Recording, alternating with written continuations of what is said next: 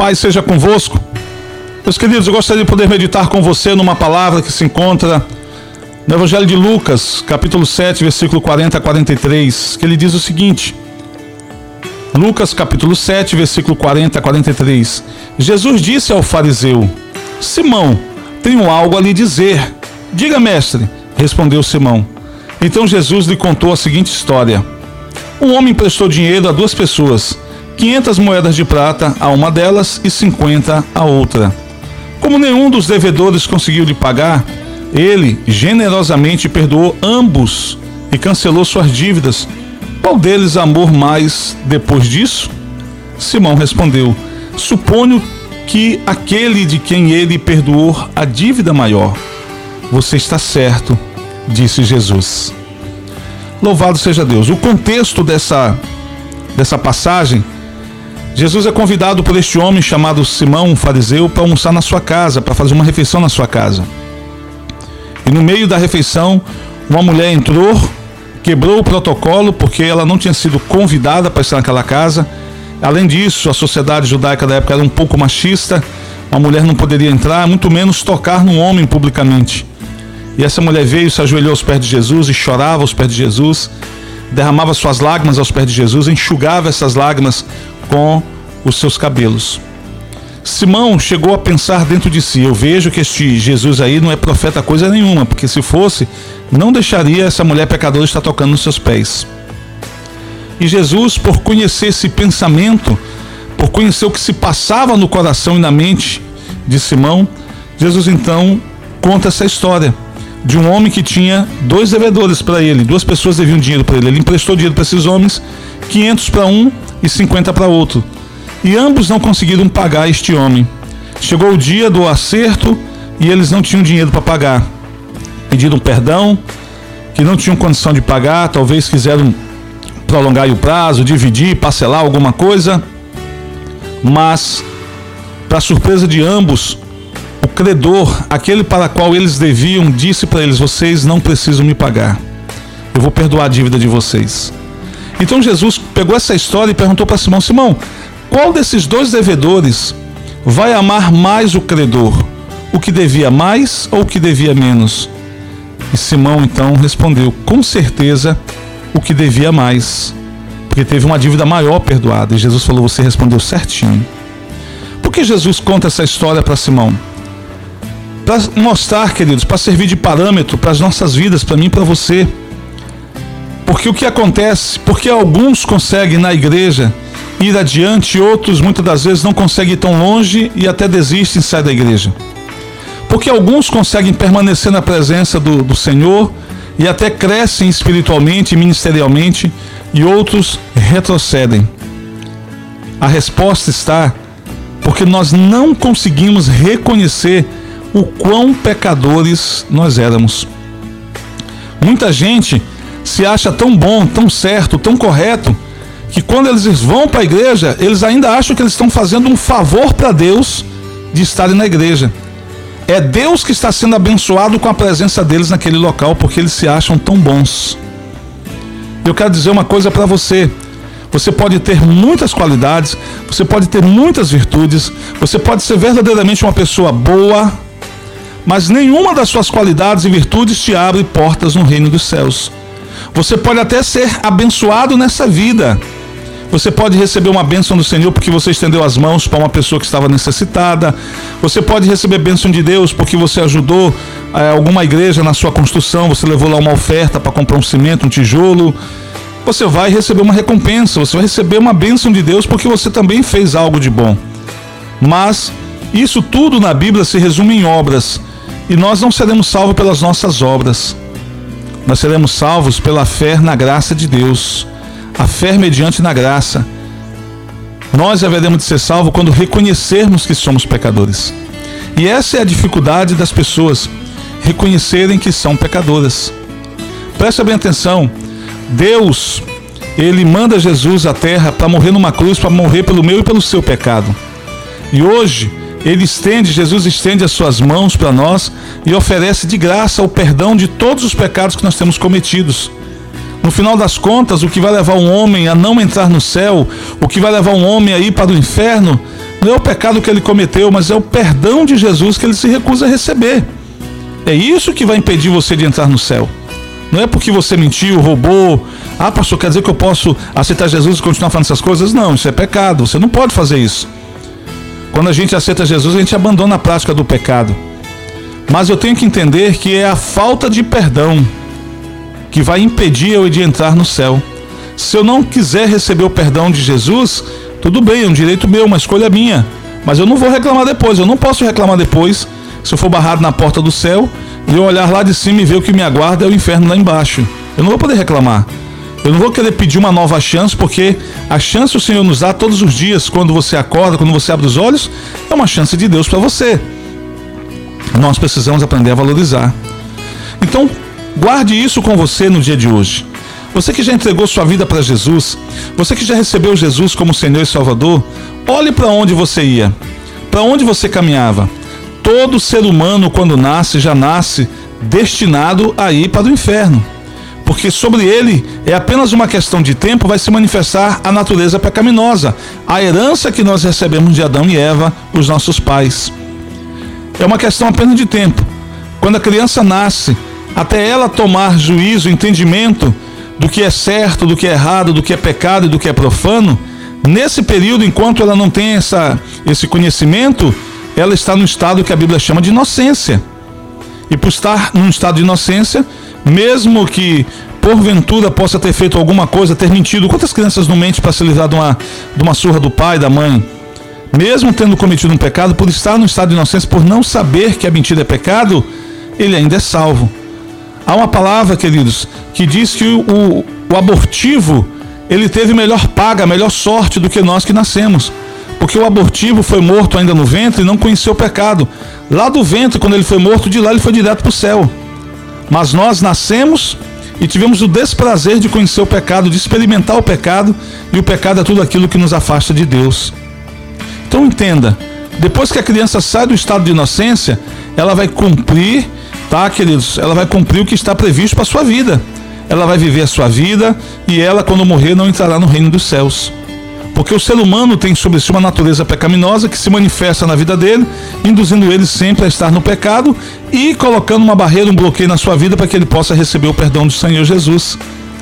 Então todo ser humano quando nasce, ele já nasce, queridos, destinado a ir para o inferno. Não é que Deus quer, quer que ele vá para o inferno. Deus quer que durante a vida dele ele se converta ao Senhor. Então quando o ser humano nasce, ele já nasce com essa destinação. Mas quando o ser humano recebe Jesus como Senhor e Salvador, vem sobre ele uma segunda natureza, agora uma natureza santa, divina, que o ajuda a viver de forma agradável a Deus e que o impede com certeza de ir para o inferno. O conduz a viver de forma agradável ao Senhor, para que quando a morte o alcançar, ele possa adentrar o reino dos céus. Então a gente, queridos, quando se converte, muitos irmãos, quando se convertem, eu sempre conto essa história, eu sempre conto isso, eu prego isso para as pessoas que estão na igreja e dizem: Ah, pastor, eu não consigo me firmar. Ah, pastor, eu tenho dificuldade de me manter nos caminhos do Senhor. Ah, pastor, já me desviei, já voltei, já estou pensando em desviar. Ah, pastor, eu não consigo sentir a presença de Deus, eu não consigo. E eu digo para as pessoas: você precisa olhar um pouco para o seu passado e reconhecer para onde você ia. Enxergue para onde você estava caminhando. Quando você começar a vislumbrar que você ia para o inferno e que hoje Deus te tirou desse caminho e te colocou em um outro caminho e hoje você caminha para o céu, será que isso não vai ser combustível, não vai ser gás? Será que isso não vai ser motivação suficiente para você fazer mais pelo Senhor, para você buscar mais dele, se encher dele, da sua presença? Será que não é, queridos? Eu olho para o meu passado, o Senhor me tirou de um, de um lugar onde eu vivia em vícios, onde eu vivia em mentiras, onde eu vivia em prostituição, onde eu vivia em roubos. Não cometi adultério contra minha esposa, mas eu vivia, queridos, quando fui solteiro, eu vivi tudo isso. Depois que eu casei, poucas coisas mudaram. Eu apenas passei a viver, me dedicar para minha esposa, mas continuava no pecado da mentira, continuava no pecado das bebidas, das drogas.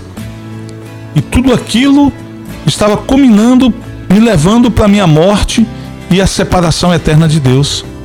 Então, quando eu olho, queridos, e eu vejo do que o Senhor me livrou, eu só tenho motivos para agradecer.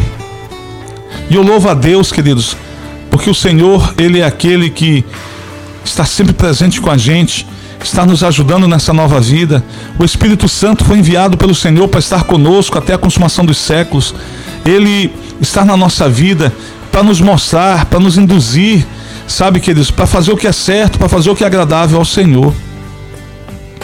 Hoje nós temos tudo isso. Então pessoas não reconhecem, as pessoas não valorizam um pouco mais a sua salvação porque não reconhecem o quão eram pecadoras. Elas voltam a repetir. Chegam na igreja achando que estão fazendo um favor para o pastor, que estão fazendo um favor para a igreja de estarem ali. Você não está fazendo favor nenhum, queridos. Muito pelo contrário, nós temos necessidade de estarmos na igreja, porque estar na igreja, em comunhão com os irmãos, também é, de alguma forma, queridos, um mandamento de Deus. O Senhor diz na Sua palavra, em Hebreus 10, 25, que nós não devemos deixar de congregar, como é costume de alguns, ainda mais quando nós vemos que se aproxima aquele dia. Que dia é esse, pastor? O dia da volta do Senhor. Não é porque você não vai estar dentro da igreja quando Jesus voltar que você não vai para o céu. Mas não é o fato, querido, mas é o fato de você não fazer parte da igreja que vai impedir você de entrar no céu. Imagina eu sou pastor e eu não estou na igreja no dia em que Jesus voltar. Eu estou lá no meu quintal, eu estou lá dando comida para um cachorro, eu estou limpando o quintal, fazendo alguma coisa, Jesus volta. Aí eu não vou subir porque eu não estou dentro da igreja. Nós não estamos falando no sentido físico. Você precisa compreender uma coisa, queridos. As pessoas elas precisam começar a olhar para nós e começar a ver um pouco mais de Deus nas nossas vidas. As pessoas elas vão começar a crer na palavra de Deus quando elas verem a palavra de Deus sendo aplicada na nossa vida. Eu e você, nós os que cremos, que já nascemos de novo, que recebemos Jesus como Senhor e Salvador, nós somos a Bíblia que o mundo lê. Imagina então você comprando numa loja e você não pagando nessa loja e as pessoas dessa loja sabendo que você é um servo de Deus a Bíblia que eles estão lendo é essa. Que a pessoa entra na igreja para passar uma imagem que mudou, que é diferente, para ganhar crédito das pessoas, para comprar e depois não pagar. Essa, esse é o evangelho que você está pregando. Quando você mente, quando você engana alguém, esse é o evangelho que você está pregando para essa pessoa que não lê Bíblia. O evangelho que ele vai ter é o evangelho da mentira. Ah, quer dizer então que eu posso ir para a igreja, me converter, e depois eu posso sair e mentir porque o, irmão mentiu para mim e disse que ainda vai para o céu, então quer dizer que eu posso continuar mentindo e ainda vou para o céu só se eu fizer parte da igreja. Então vou, me virar, vou virar um crente. Muita gente tem pensado assim, queridos, por falta de sabedoria, mas tem pensado assim. Porque eu e você, os que cremos, somos a Bíblia que o mundo lê.